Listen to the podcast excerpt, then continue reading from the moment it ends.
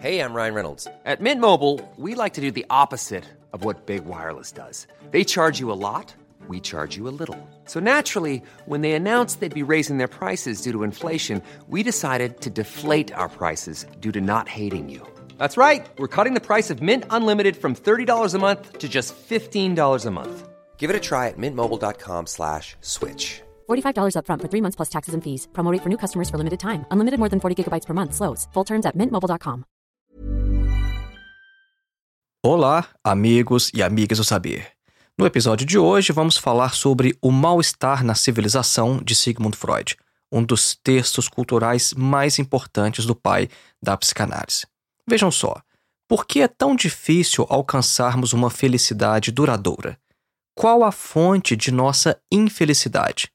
Por que é que cada vez mais pessoas adoecem mentalmente e cresce o número de pessoas com depressão? Nós vamos ver neste episódio que a civilização adoece os indivíduos. E por civilização, Freud não se refere a algo abstrato, distante, mas à própria forma como nossa sociedade está organizada.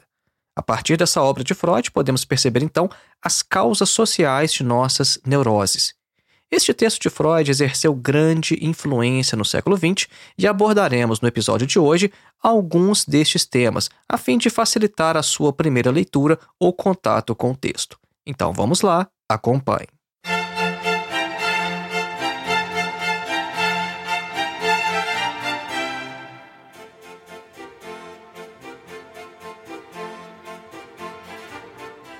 Antes de iniciar, um breve recado.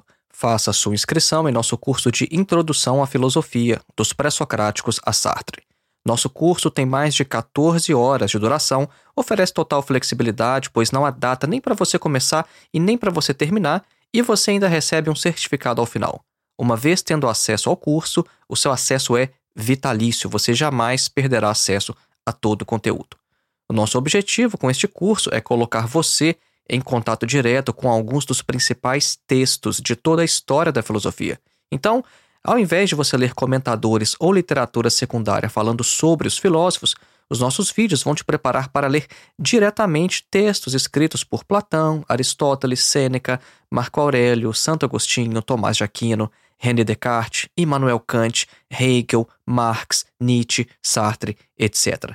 Para mais informações, acesse o link que está na descrição deste episódio ou então o link que você pode encontrar em nosso site www.filosofiaepsicanalise.org.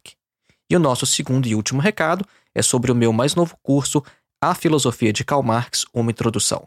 Este curso tem mais de oito horas de duração falando apenas sobre Karl Marx. E aqui também o acesso é vitalício. Então, adquirir um destes cursos é como adquirir um livro. Você tem o acesso e jamais vai perdê-lo. Para mais informações, como ver a grade curricular, por exemplo, basta acessar o link que também está na descrição deste episódio ou em nosso site www.filosofiaepsicanalise.org. Voltemos então ao nosso tema, o mal-estar na civilização de Sigmund Freud.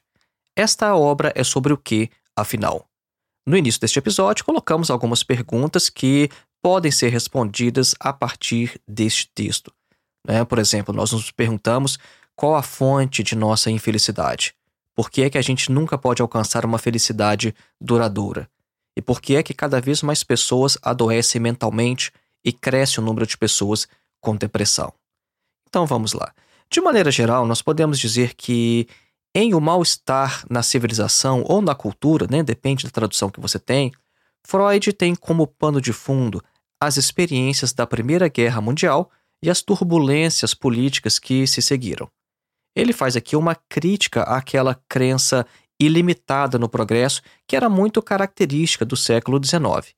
E Freud suspeita que, apesar de todas as conquistas culturais, o mal poderia irromper novamente a qualquer momento. E depois a história provou que Freud estava correto. E nessa obra também ele faz uma aguda crítica à religião e retoma aqui as ideias de outros críticos famosos da religião, como por exemplo Ludwig Feuerbach, Arthur Schopenhauer e também Friedrich Nietzsche.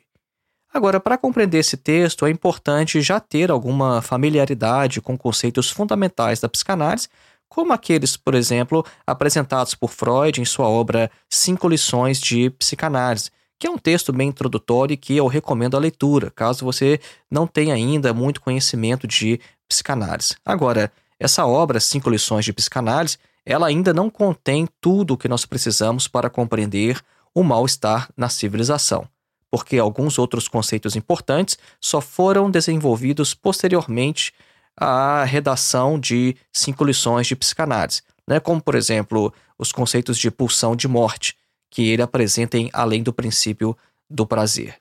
Ah, então, se você pretende ler esta obra, é importante já ter alguma familiaridade, por isso nós estamos indicando quais textos você talvez teria que ler antes, a fim de ter uma leitura mais satisfatória, um rendimento mais interessante. Agora, esta obra aborda inúmeros temas, e nós vamos apresentar alguns deles aqui de maneira resumida, a fim de que você saiba o que encontrar em um mal-estar na civilização. Então, neste episódio, nós vamos falar inicialmente sobre o surgimento da obra, a sua estrutura e a sua influência. Nós vamos mencionar brevemente sobre a religião como ilusão, como tolerar ou aguentar a vida, um pouquinho também sobre o progresso técnico, a vida em comunidade. Falaremos sobre a civilização como fonte de mal-estar. Pois é, vejam só, a civilização, para nós indivíduos, é uma fonte de mal-estar. Falaremos também um pouquinho sobre cultura e sexualidade, cultura e agressão, sobre ego e superego, consciência moral e culpa e a relação entre o superego e a cultura de forma geral. E ao final a gente vai apresentar um breve resumo, né, a fim de que você consiga juntar todas as peças, todas as partes do que vamos apresentar aqui hoje. Este é um texto cultural de Freud. Freud tem vários escritos sobre a técnica psicanalítica, sobre a questão prática clínica, mas Freud também se interessava pela cultura de maneira geral e o mal-estar na civilização é um destes textos culturais. Ele já havia abordado alguns temas parecidos, como, por exemplo, na obra A Moralidade Sexual Cultural e o Nervosismo Moderno, ou então em Totem e Tabu além de O Futuro de uma Ilusão, que é uma obra especificamente sobre religião, mas na qual ele também aborda alguns temas relativos à cultura ou civilização. Agora, vejam, já em 1920, em sua obra Além do Princípio do Prazer, Freud defendia a hipótese de que, além da libido, nós seres humanos também possuímos uma pulsão de agressão. E ele abordou os sentimentos de culpa em sua obra das Ich und das Es ou O Ego e o Id.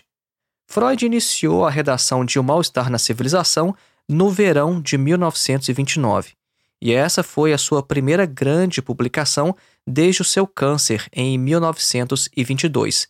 E Freud contava então com 73 anos de idade na época. A obra foi publicada em Viena no final de 1929 e o primeiro e o quinto capítulos foram publicados separadamente na revista Psychoanalytic Movement. O título original é Das Unbehagen in der Kultur. A tradução em português captura bem a intenção de Freud, porque o substantivo Unbehagen significa em alemão desprazer, desconforto, inquietação. E traduzir Kultur por civilização também parece apropriado, tendo em vista que o termo cultura em português poderia às vezes ser interpretado em sentido mais restrito, né? talvez apenas no sentido artístico, por exemplo, do que o seu equivalente em alemão. Então, o título em inglês, por exemplo, né? Civilizations and its Discontents.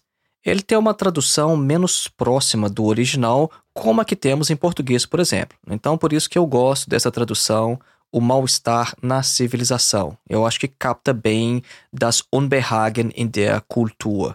E o próprio Freud também deixa claro, né, para não haver nenhuma dúvida, o que ele mesmo quer dizer por cultura.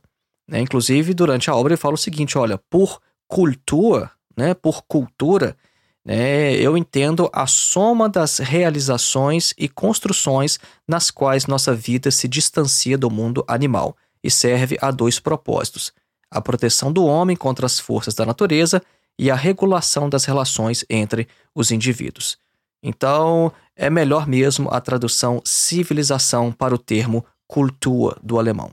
O texto é dividido em oito partes, as quais não possuem títulos, mas apenas números, e é, sem dúvida alguma, um dos mais importantes escritos teórico-culturais de Sigmund Freud. Então, Freud, aqui, de maneira geral, vai investigar a influência da civilização nos indivíduos. Ele tem uma visão que a gente talvez poderia caracterizar como pessimista, né? uma visão pessimista da civilização como sendo uma força que controla as pulsões do indivíduo, tornando as pessoas infelizes e neuróticas. E Freud, mais uma vez, nós afirmamos, né, ele se distancia aqui daquela crença no progresso, aquela crença típica de seu tempo, né, que pensava que, através do domínio da natureza, nós de fato poderíamos alcançar uma sociedade completamente feliz, que nós pudéssemos talvez controlar a natureza e o mundo completamente.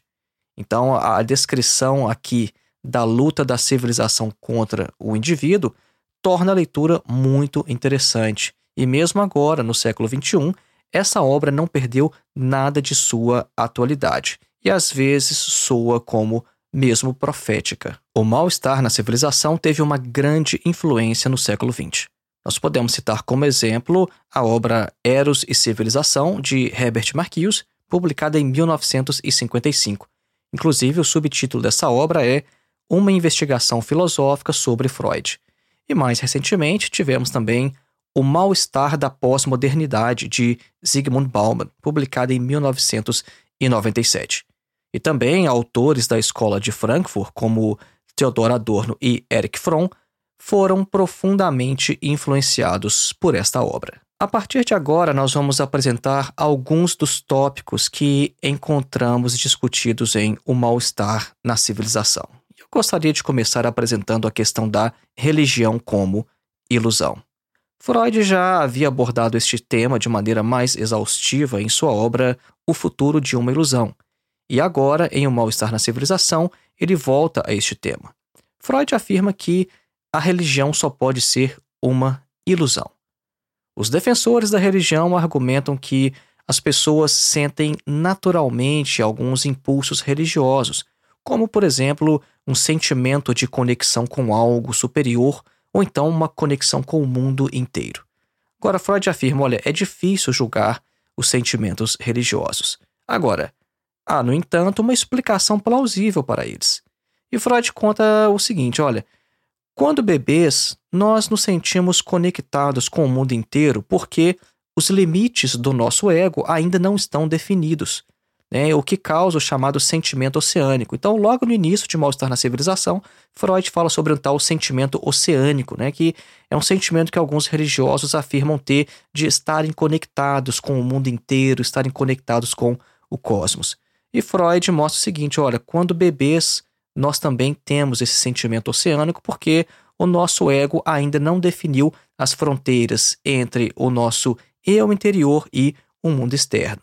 Agora, à medida que nós nos desenvolvemos e nos tornamos melhores em distinguir entre nós mesmos e o mundo ao nosso redor, a situação muda de figura. Agora, Freud afirma: o jogo pode virar novamente. Isso pode mudar novamente e quando o indivíduo se apaixona, por exemplo, a linha entre ele e a pessoa amada acaba se confundindo. Freud também afirma que, em nossa realidade exterior, presente e passado normalmente não podem coexistir. Tomemos como exemplo a cidade de Roma.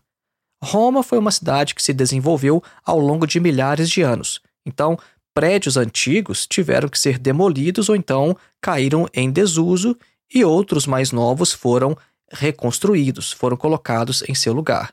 Então, não é possível que edifícios anteriores e novos existam no mesmo local ao mesmo tempo. Agora, isso é no nosso mundo externo, né? quando você pega uma cidade antiga como Roma, por exemplo. Mas, em nosso interior, na nossa psique, a questão é diferente. Porque em nossa psique, estágios anteriores e posteriores de desenvolvimento estão sempre presentes ao mesmo tempo e podem ser invocados quando necessário. Então, qual é a ligação disso com a religião? Né? Porque esse é o tópico que nós estamos apresentando neste momento. Então, Freud fala: olha, no caso dos sentimentos religiosos, o homem volta a um estágio anterior de desenvolvimento. Então, por exemplo, há algo muito infantil na ideia de um Deus Pai Todo-Poderoso. Então, o comportamento religioso pode ser considerado infantil e pouco desenvolvido. Outro tema discutido em O Mal-Estar na Civilização é sobre como tolerar a vida, como suportar a própria vida. Uma das perguntas que nós podemos fazer nesse sentido é a seguinte: Para que serve o homem no mundo? Qual é o sentido de sua existência? Freud afirma que ninguém ainda foi capaz de responder a essa pergunta de maneira satisfatória. O ser humano quer ser feliz, ele busca o prazer. No entanto, o mundo não foi projetado para isso. O nosso mundo, a nossa realidade exterior está cheia de ameaças. A saúde e a vida do homem são passageiras. Então, ele não consegue encontrar a felicidade duradoura que procura. Então, o que nós fazemos? Nós buscamos satisfações substitutas, distrações, ou então nos refugiamos em vícios. A atividade científica ou artística pode ser uma satisfação substituta, mas ela infelizmente está disponível apenas para alguns. Não é todo mundo que pode ser um cientista ou um, um artista. E as drogas também nos fazem esquecer a realidade, só que elas têm efeitos colaterais indesejáveis. A sexualidade também dá distração. Se a vida não pode ser tolerada, então nós, indivíduos, fugimos para a neurose ou mesmo para a psicose e para as ilusões. E a religião, mais uma vez, pode ser vista como uma ilusão coletiva. Porque, ao nos persuadirmos de que um poder superior dirige as nossas vidas e exige a nossa devoção, então nossas vidas acabam adquirindo um significado. E ainda mais, se nós tivermos que sofrer, nós ainda poderíamos dizer que foi pela vontade de Deus. Né? Então, Deus, de certa forma, ajuda a tolerar o sofrimento no mundo, porque a gente consegue ver um propósito no sofrimento. Né? Muitos religiosos enxergam o sofrimento como um dos mecanismos de Deus para o nosso aperfeiçoamento moral. Claro que essa é uma posição filosoficamente muito problemática, e em um outro episódio aqui do podcast nós já abordamos essa questão. Né? Isso tem a ver com o problema do mal, a existência de certo tipo de mal no mundo que não pode ser de fato visto como buscando nosso aperfeiçoamento moral. Mas para a maioria dos indivíduos que não estuda filosofia, que nem sabe que essa posição é problemática, isso acaba fornecendo um consolo.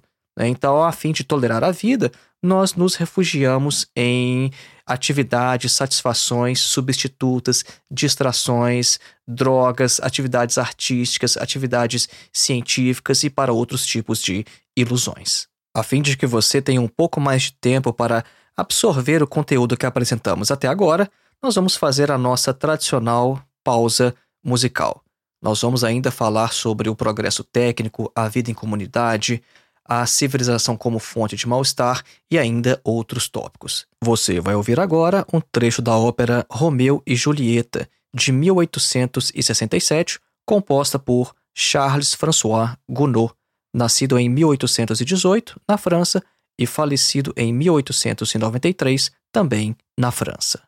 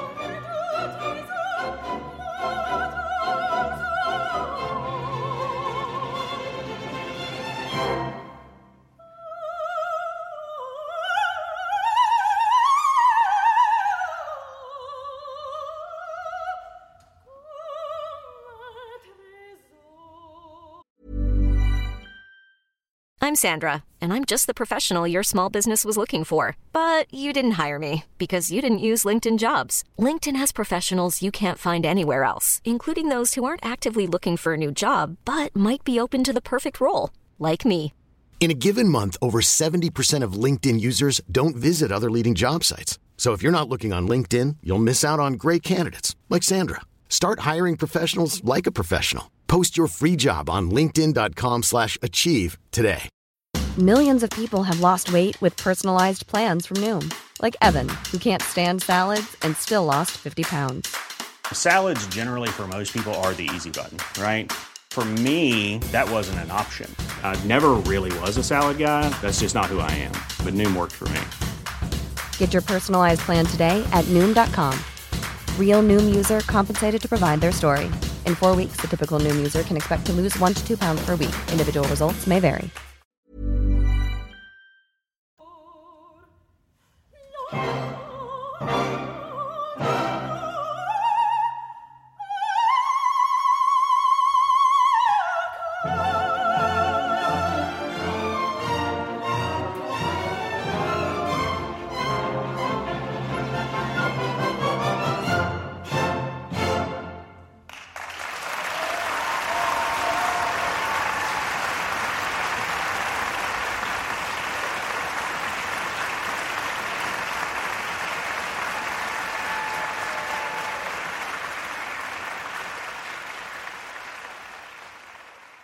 Caso você tenha interesse em conhecer melhor as músicas que tocamos aqui nos intervalos do podcast, basta procurar pela playlist Clássicas Filosofia Vermelha no Spotify. Voltemos então ao nosso tema, o mal-estar na civilização de Sigmund Freud. Outro tema abordado por Freud em sua obra é a vida em comunidade. Freud afirma que há ainda outra razão para a infelicidade dos indivíduos. Os indivíduos ainda não conseguiram regular satisfatoriamente a convivência de uns com os outros, seja na família, seja em outras instituições. Toda cultura humana é caracterizada pela convivência em grupos maiores, e os indivíduos formaram comunidades desde o início de seu desenvolvimento cultural. Os motivos foram, por um lado, a necessidade de trabalhar juntos e, por outro, o amor sexual. Esta é a maior fonte de felicidade humana, mas ao mesmo tempo é também perigosa, porque é precisamente aqui que as pessoas podem ser mais profundamente feridas. Além disso, geralmente o amor sexual é destinado apenas a uma pessoa. Agora, para evitar essas desvantagens, o homem se refugiou no amor inibido por objetivos, por assim dizer, né? o amor pelos outros sem desejo sexual. É assim que as amizades, ou então as afeições entre irmãos, se desenvolvem. É, as amizades são uma forma de amor sem objetivos sexuais. E por meio do amor inibido por objetivos, o ser humano então pode formar comunidades maiores. Agora, infelizmente, o amor e a cultura têm objetivos diferentes. O amor liga o indivíduo à família, enquanto a cultura exige que ele se separe dela e se torne ativo fora da própria família. Outro tema abordado por Freud em O Mal-Estar na Civilização é a civilização como fonte de mal-estar. Este é basicamente o que está no título da obra. Freud afirma que, em uma cultura, em uma civilização, os direitos do indivíduo são protegidos pelo grupo e o poder do mais apto é limitado. Ou seja, o indivíduo não pode simplesmente agir de acordo com as suas pulsões, fazer o que quiser, porque isso destruiria o próprio grupo. Então, a cultura controla as pulsões do indivíduo. O indivíduo na cultura ele tem que controlar suas pulsões ou então dar-lhes vazão de alguma outra maneira, mas não diretamente. Agora, Tendo em vista que todas as pessoas querem ser felizes, elas se encaixam então em uma comunidade, né, e portanto na própria cultura. Agora, essa inserção, ela é de certo modo incômoda, mas o indivíduo acaba aceitando as desvantagens. Então, a luta entre as pulsões e a cultura, entre a busca da felicidade individual e o desejo de pertencer ao grupo está presente em todo indivíduo. Isso está presente em cada um de nós. E a submissão às exigências da cultura é muitas vezes fonte de neurose, de adoecimento mental. Nas sociedades primitivas, apenas os fortes e poderosos podiam viver seus instintos, né? viver de maneira plena os seus próprios instintos, enquanto os outros eram menos livres.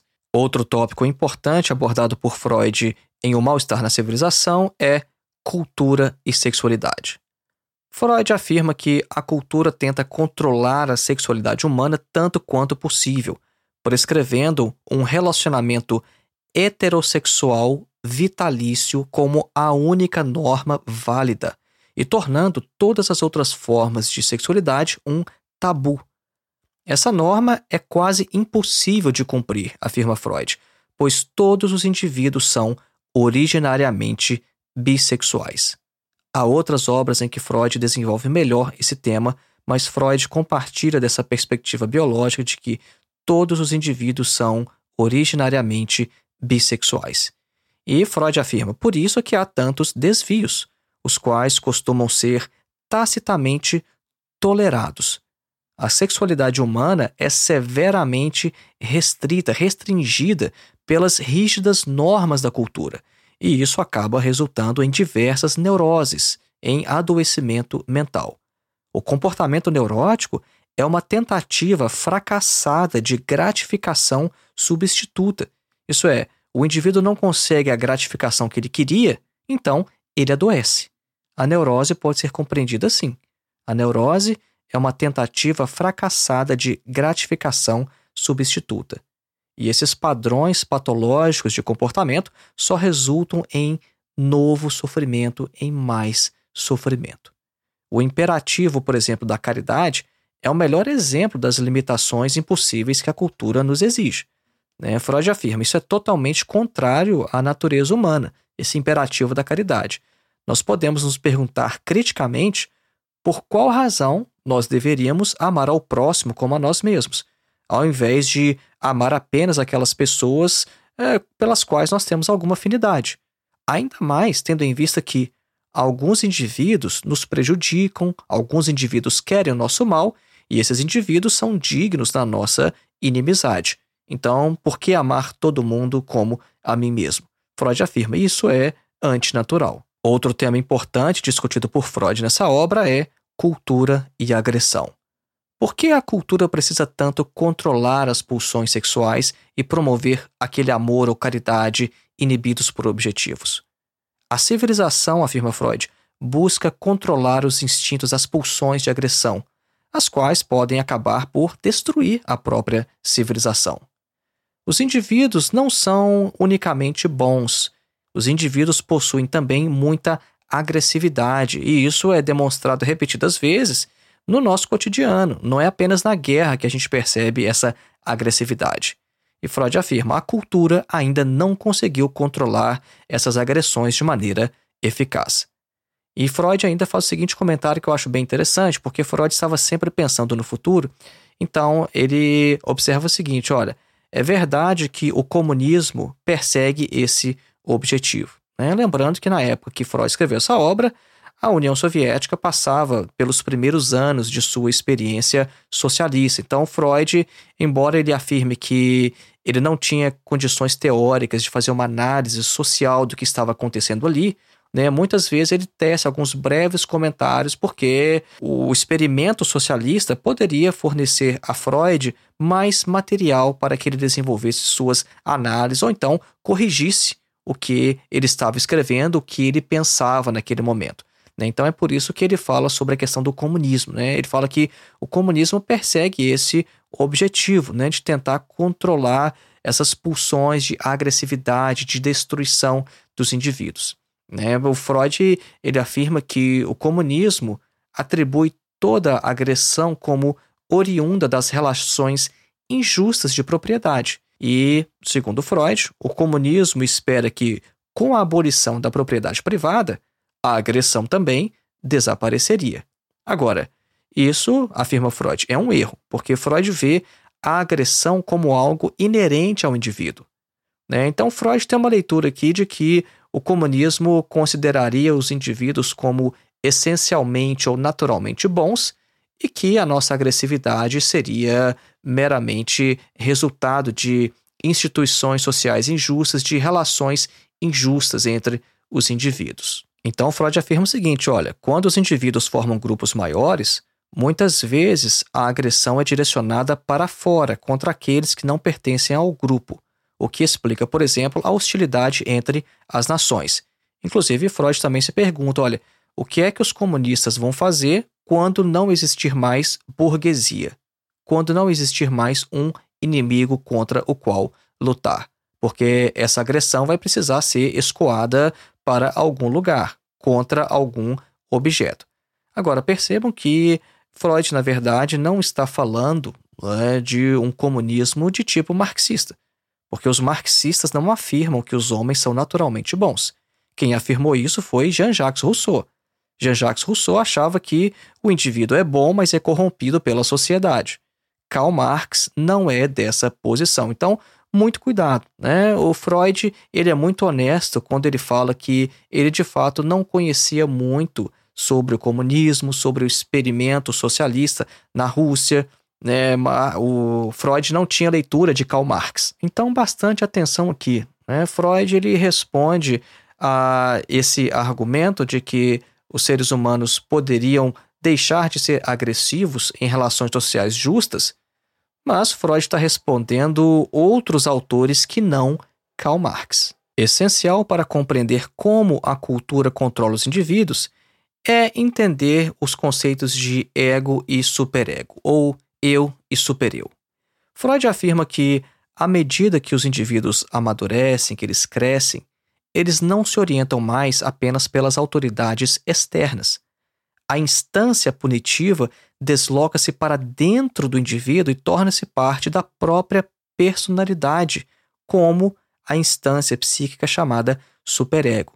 A gente pode explicar isso de maneira simples dizendo o seguinte: olha, quando nós somos pequenos, nós temos os nossos pais que ficam dizendo: não faça isso, isso é errado, não faça isso, haverá punição. Se você colocar o dedo na tomada, você vai ser punido. Pois é, então quando a gente cresce, essa instância moral que na nossa infância é externa, são os nossos pais, ela acaba sendo interiorizada. Então, o que é o superego? De certa maneira, a gente pode entender o superego como a voz da consciência, como os nossos pais internalizados, e agora essa coerção ela se dá de dentro para fora, não mais de fora para dentro.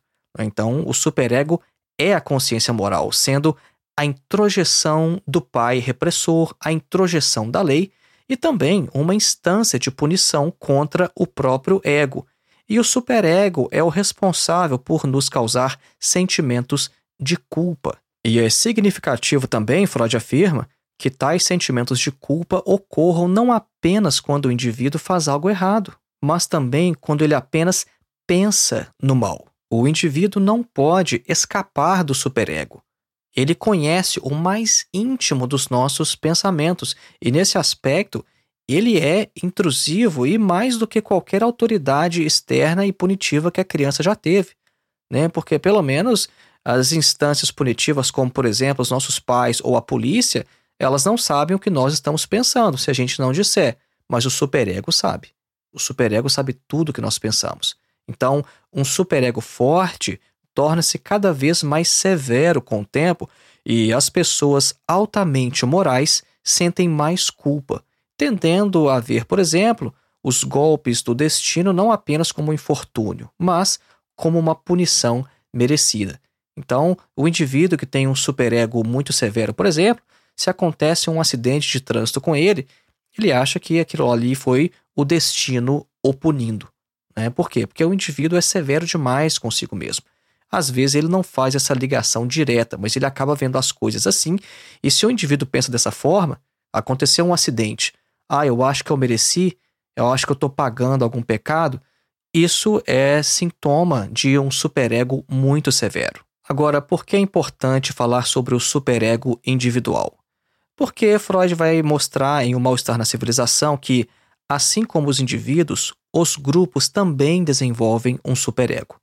Muitas vezes são personalidades marcantes, indivíduos marcantes que vão moldar este superego, e muitas vezes eles só exercem essa influência após a sua morte. Freud afirma que Jesus Cristo é o melhor exemplo disso. O superego da cultura molda o superego do indivíduo pertencente àquela cultura. Então, as regras do superego cultural são estabelecidas em regulamentos éticos. O superego cultural e o superego individual exigem muito do ego do indivíduo. Eles não se importam se o indivíduo é capaz de lidar com as demandas e se o indivíduo está feliz com isso. E, acima de tudo, o superego cultural e o superego individual, eles não prestam atenção ao id, aos impulsos, às pulsões do indivíduo. De acordo com as exigências do superego, é o ego quem deveria controlar o id. Só que isso não é possível para o próprio ego. Então, quando o ego é dominado pelas exigências do superego e pelo controle resultante do id, então desenvolve-se aqui as neuroses. E Freud vai mostrar, olha, o desenvolvimento cultural ou civilizatório de uma sociedade é semelhante à adaptação do indivíduo à cultura. Então, culturas inteiras também podem ser descritas como neuróticas. Agora, uma cultura não pode ser tratada no divã. É ingênuo acreditar que a cultura melhora cada vez mais o homem. A cultura, segundo Freud, ou a civilização, é uma compulsão que adoece as pessoas. E nesse ínterim, a humanidade progrediu tanto em seu desenvolvimento que pode até mesmo se erradicar, não é mesmo? Vejam só que bombas potentes nós construímos. Nós evoluímos tanto que agora nós podemos destruir o nosso planeta. E a questão é: se Eros e a pulsão de destruição travarem uma luta entre si, quem vencerá? Então vamos fazer agora um resumão para a gente tentar amarrar tudo o que a gente ouviu neste episódio de hoje. Para Freud, o conceito de cultura engloba todas as conquistas da civilização, tudo o que distingue o povo civilizado, entre aspas, do povo primitivo, também entre aspas. O mal-estar na civilização é claramente marcado pela crítica cultural. Né? Esse é um texto basicamente de crítica cultural. É isso que estamos dizendo. A cultura não aparece aqui como uma conquista humana positiva, mas como algo realmente estranho ao indivíduo e algo que vai dominar e adoecer o indivíduo. Ao mesmo tempo, Freud não oferece uma alternativa. Mesmo em comunidades menos moldadas pela cultura, quase ninguém tem a oportunidade de se expressar livremente. Isso corresponde a uma visão de mundo talvez pessimista de Freud nessa obra especificamente. O indivíduo se esforça para ser feliz, mas ele nunca consegue alcançar plenamente este objetivo enquanto estiver em comunidade com outras pessoas. Ao mesmo tempo, ele não pode prescindir dessa comunidade, porque o indivíduo precisa da comunidade para sobreviver. E para muitas pessoas, esse dilema termina em sentimentos de culpa e neurose. Agora, prestem bem atenção, nós falamos o tempo todo sobre civilização e dá para a gente fazer um diálogo interessante entre o conceito de civilização e o próprio modo de produção capitalista. Porque o que Freud entende por civilização engloba o capitalismo, mas não apenas as relações econômicas, mas também o que Karl Marx chamaria de superestrutura. Porque uma civilização, Freud vai dizer em outro texto, não é apenas aquilo que é material, mas são também os bens culturais, os bens anímicos, os bens espirituais, os valores, os ideais. Então, quando Freud fala de civilização, nós podemos entender em nosso tempo presente a sociedade capitalista e toda a superestrutura que reflete essa forma de organização social. Freud se mostra nessa obra também como cético em relação a essa crença no progresso infinito. O ser humano nunca será capaz de dominar completamente a natureza. Ele sempre vai permanecer vulnerável e limitado em suas habilidades. O que as pessoas chamam de progresso não as torna mais felizes, mas as afasta ainda mais de suas necessidades reais. E Freud também rejeita a noção de que as pessoas são livres para escolher suas próprias ações. Ele afirma que os indivíduos são controlados principalmente, né, ou então pelo menos impelidos, direcionados, guiados por suas pulsões, das quais eles não estão, na maioria das vezes, nem mesmo conscientes. E a sexualidade desempenha também aqui um papel central na teoria freudiana. Além disso, bem e mal. Bem e mal não existem como entidades independentes no mundo. O que é bom ou ruim é decidido em cada sociedade pelas autoridades governantes, e as pessoas se submetem porque não querem perder a boa vontade dessas autoridades. Se uma pessoa se comporta moralmente ou se sente culpada, isso não depende exatamente de o indivíduo ser uma pessoa boa, né, uma pessoa ruim, mas isso depende de quão forte é o superego e de quanta pressão o superego exerce sobre ela. Então, o comportamento moral não é exatamente bom, mas se resume apenas a uma agressão que o indivíduo dirige contra si mesmo pelo fato de não lhe ser permitido agir como gostaria. E Freud defende aqui, para finalizar, uma abordagem sociopsicológica. Os transtornos mentais do indivíduo devem-se principalmente à influência da sociedade.